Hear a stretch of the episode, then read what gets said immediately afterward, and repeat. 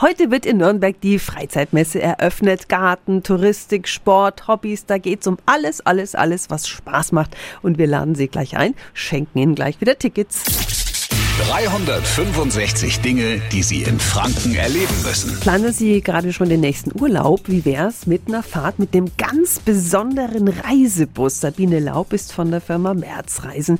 Ihr bietet sogenannte Top-Class-Reisen an, gell? Die werden eben mit diesem Top-Class-Bus durchgeführt, der nur drei Sitze pro Reihe hat. Den stellen wir auf dem Messestand auch aus, damit die Leute sich mal auch reinsetzen können. Ich bin mit dem schon öfter gefahren, ist echt großartig, wirklich. Und der Bus hat auch eine besondere Aussicht, ne? Was ist da noch? Da hat man eben dieses Glasdach.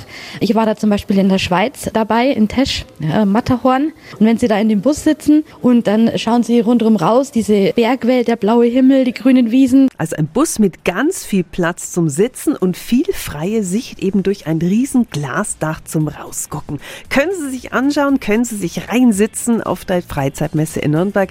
Die geht heute los und jetzt gibt es die Tickets 08000 945 94,5. Und die Infos sind auch wieder auf radiof.de.